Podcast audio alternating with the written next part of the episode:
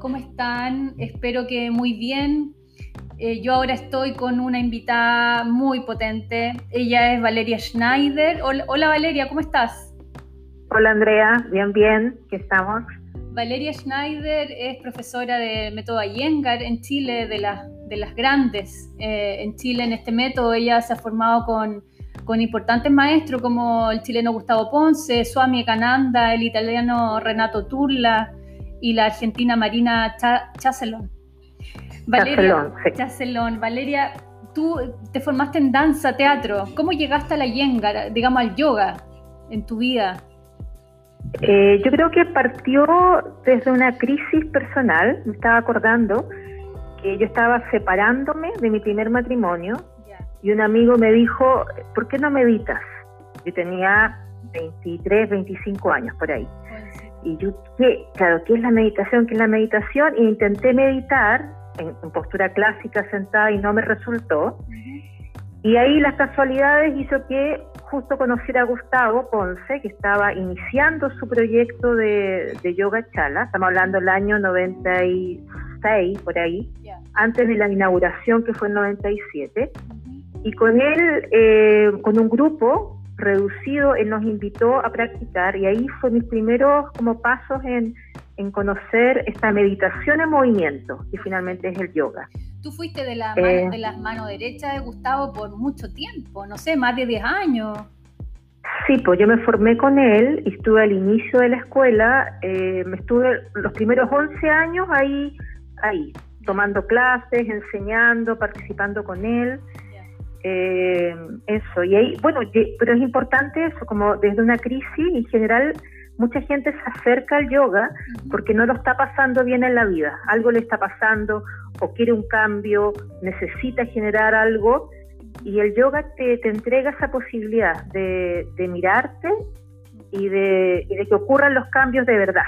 ¿ah? Entonces, eso, ese fue mi, primer paso desde la crisis personal. Y de, todos los métodos, ¿por qué elegiste este, la Yenga, que es un método distinto a la Ashtanga, que hemos hablado en otros podcasts sobre Ashtanga, pero de Yenga no? Cuéntanos. Bueno, yo partí, yo partí con los dos, Ashtanga y Iyengar, que es lo que enseñaba Gustavo. También después derivé un poquito al Dynamic, también conocido como Harmonic, que es una fusión, ¿ya? Eh, y me gustaban los tres, pero llegué, finalmente me definí yo, tanto en mi práctica como en la enseñanza, en el método Iyengar, por un lado, mi práctica, mi cuerpo tiene hartas, hartas, yo le digo yayas, ¿no? Mi, mi, estructura ósea está media fallada, entonces tengo hartos dolores y con el ashtanga me dolía más, pues. entonces tenía que hacer tantas variantes que finalmente no, no era un ashtanga muy puro. Eh, también me pasaba con el Dynamic, que al ser más fluido, más dinámico, que es exquisito, también me generaba eh, molestias que yo las mantenía crónicas en mí, pero me di cuenta que no era, no era sano tener estas molestias.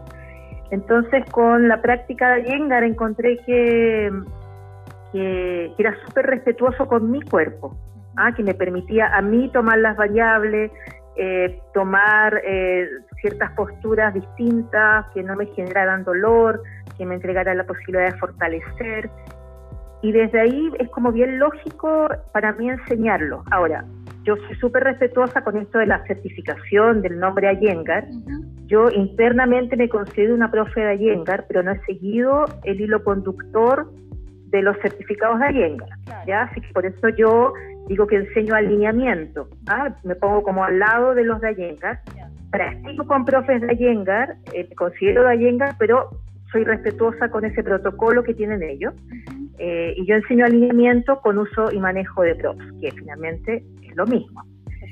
Eh, y encuentro que es súper respetuoso con, con, todo tipo de cuerpos, con todo tipo de condiciones. eso, y me gusta me gusta eso, me gusta que, haya tiempo, que haya espacio para cada postura, que sea bien matemático, que todo tiene el, por qué y el para qué. Es bien casi neurótico, pero esa, esa neurosis en la matemática a mí me genera calma. Así que eso. Sí, es muy distinto ese método a la Ashtanga, que en el fondo para nosotros el flujo es como lo más importante. ¿Cómo se conecta ese, ese método de alineación con el proceso de camino interno. ¿Cómo lo ves tú? Eh, pucha, eso es tan personal. A mí me pasa, hablo desde mí, que cuando o doy clases, porque para mí dar clases también es estar practicando yoga, ¿no? O estar tomando clases o estar practicando yo solita. Eh, para mí entrar en esa matemática del dibujo, del trazo en el cuerpo, de ir como eh, entendiendo las acciones mentales y las acciones físicas, a mí todo eso me genera un, un gran descanso. Finalmente mi mente eh, puede reposar, descansar y podría decir que en el momento que estoy practicando soy súper feliz, soy como, como que se me apacigua todo. Qué lindo. Sí, me, he llegado a esa conclusión en la vida. Eh, eso, y, considero que para, para ser profesor es súper importante pasar por la metodología de Allengar, metodología de alineamiento, porque es como el ballet clásico, que te da la base. Y desde ahí uno puede después derivar a lo más fluido, a al, movimiento más libre, desde mi percepción, ¿no? Como que el entender el por qué y el para qué y el respeto del cuerpo es súper eh, primordial. Bueno, para la gente que desconoce un poco este método, eh, es un método con mucho énfasis, como dice Valeria, en la alineación, en la perfección de la postura, donde para eso se usan algunos implementos que se llaman props, donde están los bloques, las, sillas, los cintos. ¿Cuál es el uso de los props, eh, Valeria, en esto? ¿Qué, visión tienes tú de eso? Bueno, tenemos los props básicos, que es la pared y el piso. Ya. Que lo bonito de estos dos apoyos que, no se mueven, que siempre están ahí y que te, marcan el eje perfecto. Y desde ahí uno al, como al acercarse a esos dos implementos que están, te puedes dar cuenta de cómo funciona tu cuerpo en el espacio, si hay simetría, si hay asimetría, si está descompensado, cómo una molestia que puedes tener, no sé, en la cadera realmente viene de mucho más arriba o se va mucho más abajo. Eh, entonces ir como alineándote con estas con estos focos en el eje, eh, dando una conciencia muy notable en el cuerpo que uno lo puede llevar al cotidiano, a ¿ah? cómo me siento, con qué pierna me apoyo más, con qué brazo levanto. Y después tenemos los otros props, que son, como tú decías, la silla, el ladrillo, el cinturón, que son los básicos, y de ahí, bueno, vienen muchos más, que son puntos de apoyo que tanto te pueden ayudar como una ayuda, así que tú no puedes completar el asana, como también un desafío para ir un poquito más allá de esa postura. También te permite permanecer mucho más. en Ashtanga, que es lo que tú practicas, eh, el flujo es el primer paso, ¿no? Entonces, sí, se quedan cinco respiraciones, pero van pasando, van pasando. En, en esta metodología uno queda, uno se asienta en el asana con estos puntos de apoyo, permaneciendo varios minutos, en una quietud aparente, pero internamente hay miles de acciones ¿no? que van eh, engranándose y generando esta, esto que queremos en el asana, que sea una estructura física, energética, en una quietud dinámica. Sí. Valeria, tú has estado eh, mezclando tus clases eh, hace mucho tiempo ya con, con Swami Akananda, como dándole, digamos, un, soporte a los aspectos meditativos. ¿Cómo ha sido eso? Sí, pues el Swami es un súper aporte. Yo quería que ahora pudiera dar sus charlas vía online, pero no se maneja tecnológicamente, así que no, no, podemos, no podemos hacerlo, pero para mí es un, un privilegio eh, que sea parte de, mi lugar y él está súper abierto a participar en todas las escuelas, o sea, escuela que lo llama, él está ahí. Y finalmente el Swami, eh, si uno lo escucha una vez, después vuelves a escucharlo y, en el fondo dice lo mismo, ¿ah? él no cambia mucho, eh, pero eso es súper potente porque él es súper fiel al origen del yoga y es súper fiel a sus maestros entonces tiene un discurso y lo repite y lo vuelve a repetir y uno lo va escuchando una y otra vez, pero como uno también va cambiando, eh, te llega el mensaje de maneras distintas. Eh, y él es bien personal, o sea, como a mí no me refiero, pero muy frío y objetivo al mismo tiempo. A lo, a lo que voy yo, que hay muchos profesores de yoga que, que, aportan mucho eh, desde su experiencia, poniéndole más color de lo que realmente es, que es válido, ¿no? Pero yo creo que lo que podríamos rescatar de Swami que es muy puro y es muy eh, fiel a lo que está ahí ya escrito. Mm. ¿ah? Y bueno, y aporta todo lo que es la filosofía, la psicología del yoga, que, que yo creo que todos los que practicamos, en el fondo nos acercamos al yoga, no solamente por y para el cuerpo, sino que para sentirnos mejor física, mental y emocionalmente, y que desde ahí pueda surgir la, inquietud más interna, más espiritual, y ahí el Swami aporta con mucha claridad. Claro, qué importante tener ese, ese apoyo igual de, de, él, que es una persona ya con muchos años en esa. Sí, po. eh, bonito. Eh, Valeria, desde la, desde la yoga terapia, digamos, yo hice la primera formación en yoga terapia ahí en tu escuela con Dana, con Dana Clay. Sí, con la Dana. Sí. Eh, la mirada de ustedes de Iyengar igual es muy yoga terapéutica, eh, partiendo del hecho de que todos los cuerpos son diferentes. ¿Cómo le, tú le explicas a alguien que tiene algún tipo de patología? Porque todos tenemos alguna, digamos, como deficiencia, ¿no? Como para que entiendan de que el yoga es una, es una herramienta de recuperación y mejora en esas deficiencias. Para mí, eh, lo potente del yoga es cómo, especialmente de este método, ¿no? de cómo se adapta a uno. Cómo se adapta eh, también dependiendo la, la etapa en que, o el proceso que uno está viviendo. Te hablo así, nuevamente desde mí. Yo que el 2018 me pasé todo el año en un proceso de sanación de cáncer, cáncer de mama, estuve ahí con las quimios, con todo el tratamiento formal y realmente pude vivenciar ahí día a día de cómo la práctica de yoga es terapia. O sea, yo tuve el privilegio de mantener mi escuela abierta, no di clases, pero los profesores y pude tomar muchas clases y muchas prácticas las hacía, pero las hacía a mi modo. Me daba cuenta que, no sé, mi cuerpo estaba con fatiga, no podía hacer los guerreros, pum, tomaba la silla, llegaba hasta la mitad, pero ahí estaba, ahí estaba. Eh, entonces, ¿cómo realmente eh, la práctica, si se va adaptando a lo que uno puede hacer, no te genera frustración y no te, no te escapas de ella, ¿no? sino que te acercas de una manera distinta, pudiendo hacer todo a lo que para lo que a ti te hace bien, ¿no? Para lo que para lo que te genere ese, esa salud y ese equilibrio que es lo que busca el yoga. Y creo que la, la, mirada terapéutica es no poner la meta en el logro final, de terminar el asana, sino que en el proceso de cómo acercarnos a ella desde la necesidad propia. Mm, entonces desde ahí es súper amable, y, esa amabilidad no significa que no cueste ¿ah? o que sea todo fácil, porque eh, yo tengo escoliosis. Y cuando yo trabajo mi escoliosis desde la parte terapéutica, me duele.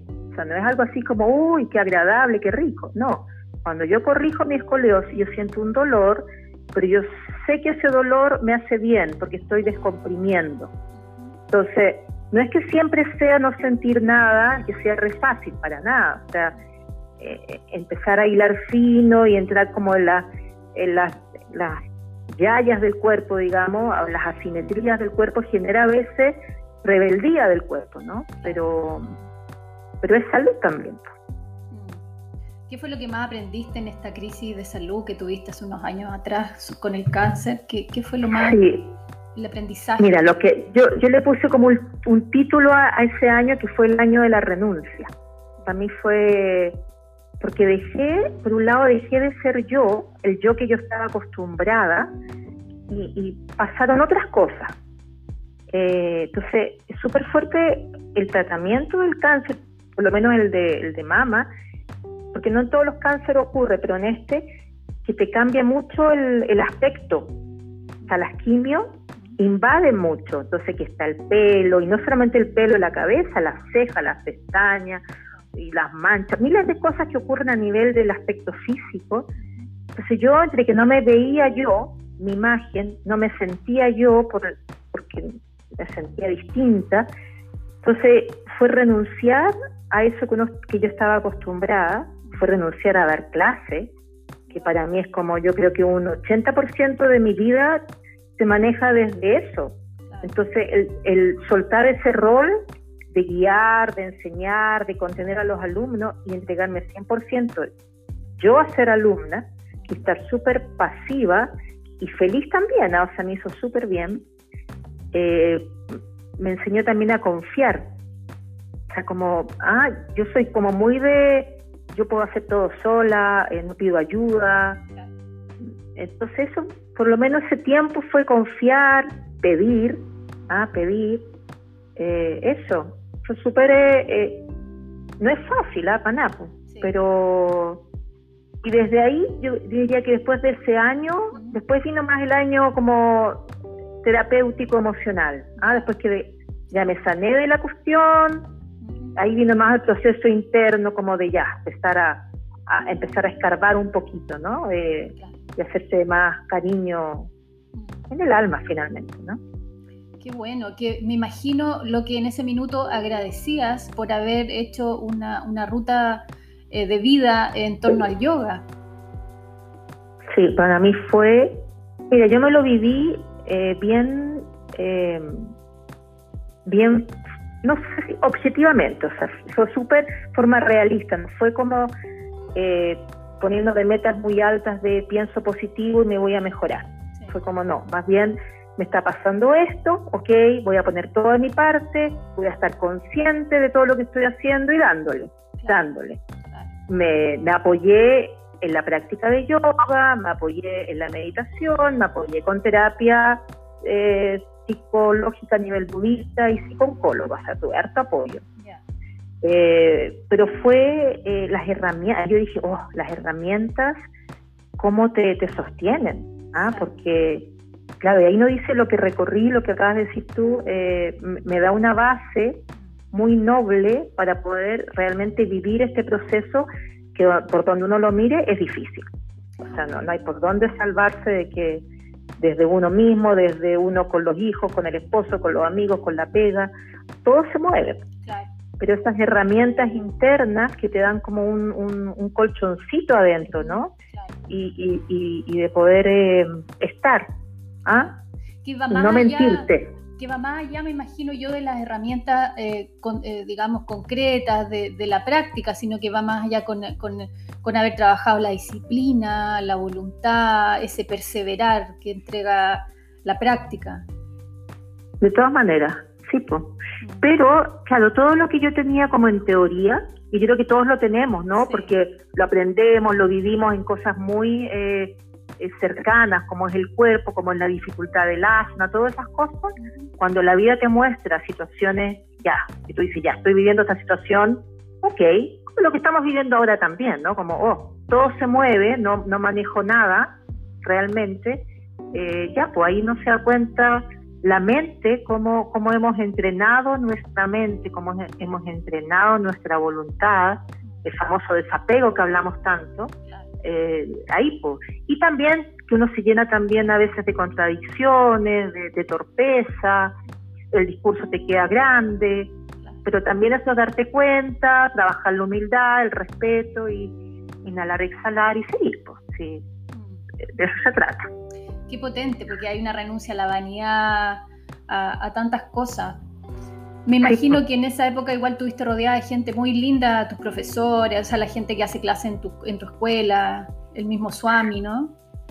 Pues me llegó, como yo mantuve la escuela abierta, yo no soy, yo soy súper eh, casera y familiar, ya, yo soy poco amigo, pero como mantuve la escuela abierta, estuve rodeada de mucha gente y eso fue súper bueno, eh, porque todos los alumnos que siguieron viniendo eh, vieron todo el proceso, de cuando estaba bien, cómo estaba después de las quimio, cómo estaba con las defensas bajas, como que yo me mantuve muy dispuesta a, participar. Entonces, eh, recibí harto apoyo, harto cariño, muchos consejos, muchos, llegan muchos consejos. Eh, sí, pues el apoyo de la familia, bueno, a la primera persona que yo recurrí fue a Gustavo Ponce. Gustavo también pasó un proceso de cáncer sí, hace tantos años. Gustavo, claro, para mí, aunque no estoy trabajando ni estudiando con él, yo le tengo mucho respeto y cariño y, y, sí, pues un ejemplo a seguir de todos estos procesos difíciles de salud, así que me junté con él y él me dio hartos consejos, eh, súper prácticos, así que estuvo, estuvo bueno. Mm. Eso, y bueno, y la vida sigue, pues, la vida sigue y hay que realmente vivir el día a día, porque eso es, pues. Valeria, tú, eh, tu escuela Dharma Yoga el 2018 comienza, ¿no? En, en, en la que es tu casa. El 2000, 2000 2017. 2017. claro, ya me perdí un poquito, pero ser que 2017 partí. Eh, sí, eso. Partí, bueno, tengo mi proyecto en mi casa. Precioso. Y partió, partió muy bien porque, eh, muy bien me refiero a que tuvo un lindo grupo de alumnos constante, porque eh, yo venía con mucho tiempo atrás ya dando clase en Yoga Chala, después armando Sadhana, con la EMA, después volviendo a Yoga Chala. Entonces, eh, la historia ahí, son, pucha, 20 años finalmente. Eh, cuando uno parte un proyecto sola, solita de la nada, debe costar mucho más que si partes un proyecto con, un, con una historia anterior, ¿no? Eh, y ha sido interesante tenerlo en la casa, ha sido bonito lidiar con hartas cosas como familiares, prácticas, pero raya para la suma, es súper eh, válido tener eh, trabajar en la casa y, y acercar también a la familia a eso, ¿no? Sí, a mí me pasa igual, tengo mi sala acá abajo en mi casa. Sí, pues, sí. y además que se, junta la fuerza, pues. Sí. Así es. Si tener un, un, espacio no, no, es, no es fácil. No, no Cuéntame. Valeria, tú has pasado tanta gente por tu escuela, has enseñado y has formado tantos profesores. ¿Cuáles sientes tú que son las deficiencias corporales más frecuentes que ves siempre en las personas? La, es que, la hiperlaxitud podría ser como el exceso de, ir al final de la postura y no tener eh, la conciencia de hasta dónde. Y a todos nos pasa, o sea, todos tenemos yo siento que la hiperlaxitud es cuando uno se apoya en, lo que te acomoda y en general eso que te acomoda se nos desborda. Entonces nos apoyamos en eso, por ejemplo en mi caso ya, son los hombros en Adomuca o las costillas. Entonces se me va, se me va y dejo de trabajar la resistencia de los codos o la, fuerza de las piernas. Eso se ve harto como en los cuerpos que, que son como movibles y laxos, y, también yo diría que el miedo, ¿no? El, en, otro, aspecto, a la gente que le cuesta, a la gente que está más, más trabada, es el no lanzarse a exprimir un poquito el, trabajo corporal y siempre quedarse como en la mitad del camino.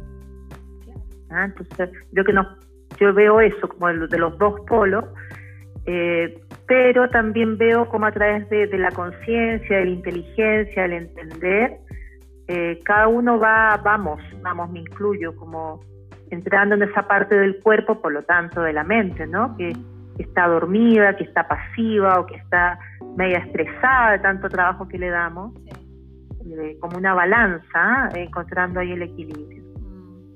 ¿Y cómo ha sido la enseñanza ahora online? Porque no, la gente no tiene bloque, ladrillo en su casa. ¿Cómo ha sido usarle el ingenio, no? Bueno, en mi caso, eh, yo incentivé a que tuvieran los props, ah, ya sea si se los, claro, si se los compraran o también yo los he prestado a los alumnos que son de la escuela. Eh, claro, tengo algunos que no tienen y tienen que empezar a ingeniárselas, no sé, pero no es tan difícil, ¿ah? O sea, en vez de un ladrillo, un cajoncito, en vez del cinto de yoga, un cinturón, un pañuelo. Eh, pero claro, este método requiere el uso de props y ahí el ingenio cuando uno no tiene una silla o la altura. Y me he ido lanzando de a poco a hacer las invertidas, que eran como mi temor al inicio, porque sí requieres, requieres tener los props eh, para proteger el cuerpo. Pero ha sido bueno, hemos ido de menos a más. Eh, tengo algunas personas que no conozco, que recién ahora online nos conocemos. Tengo algunas personas que son alumnos antiguos que por un tema de distancia no venían a la escuela y que ahora están practicando bastante. Así que ha sido bonito ese, ese volver a, encontrarnos o conocernos. Eh, no es lo mismo, pero igual es un formato eh, válido para estos momentos y súper necesario. Y, no sé si lo dije antes, pero yo considero que muchos están practicando más que antes, o sea, de lunes a viernes de corrido. Y yo también estoy practicando más que antes. Yo, practico sola, pero también tomo clases. Tomo, clases con otros profes de Iyengar. Eh, y, también estoy pudiendo practicar más, entonces también está, está rico eso, está entretenido. Sí, está entretenido. Qué bueno, mm. y además que ahora estás haciendo también estos cursos sobre uso de implementos para profesores, y me voy a sumar ah, claro. ¿no es cierto? Ah, sí, pues. Sí, pues yo, mira, yo hace rato ya, todo el año pasado, partí con ciclos de formación, pero con grupos pequeños. Me gusta el grupo de a dos, de a tres, máximo de cinco, y son ciclos que tampoco duran tanto. ¿ah? El ciclo de alineamiento, el ciclo de metodología, de meditación, pranayama, y dentro de los ciclos está el de talleres, que eh, es el de los props. Y ahora, bueno, dije, voy a ver qué pasa con este taller, eh, que mañana lo vamos a hacer em, a distancia, ¿no? Yo, Andrea, a ti te conozco, pero hay otras alumnas que van a estar mañana que no conozco, pero que son profes, así que supongo que vamos a estar ahí en sintonía. Eh, esperemos que, que nos podamos ver y podamos aprender todas. De todas maneras. Qué bueno, Valeria, te agradezco esta conversación, has compartido hartas cosas interesantes para la experiencia de todas las personas. Eh, te agradezco eso. Así que muchas gracias y bueno, y tu, tu red es Dharma Yoga en, Instagram, ¿no? Y tu página, sí, Dharma Yoga. Sí, Dharma Yoga y en Facebook también, Dharma Yoga. Dharma Yoga. No sé, en verdad, verdad, si me pregunto realmente cómo se llama, porque hay hay como siglas que ahí no me manejo tanto, pero ahí estoy, Dharma Yoga. Sí, Dharma Yoga Valeria Schneider. Sí, dharmayoga.cl en las dos, para que la gente te, busque. Muchas gracias, Valeria. Andrea? Nos estamos viendo entonces mañana en el curso. Ya, pues súper. Abrazo, Andrea. Muchas, gracias. gracias. Chao. Chao, chao.